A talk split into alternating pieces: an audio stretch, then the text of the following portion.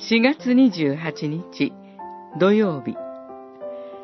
神への生活を支えるものユダの手紙。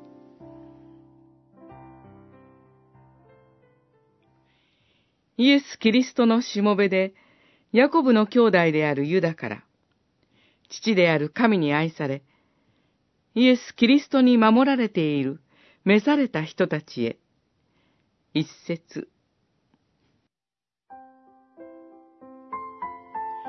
ヤコブの兄弟であるユダは、私たちが共に預かる救いについて書き送りたいと、愛する教会に手紙をしたためました。それは、主であるイエス・キリストを否定している人たちがいるからです。その否定は、神の恵みをみだらな楽しみに変え、みだらな行いにふける生活に現れていました。この人たちにとって、神の言葉と自分の生活とは離れ離れのものでした。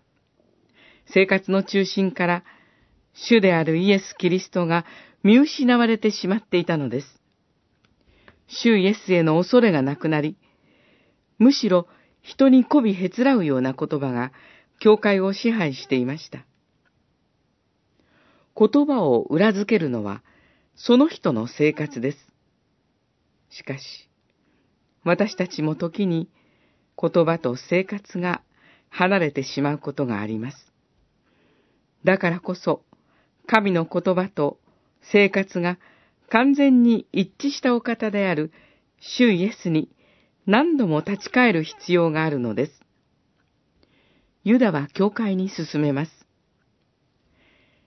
神の愛によって自分を守り、永遠の命へ導いてくださる私たちの主、イエス・キリストの憐れみを待ち望みなさい。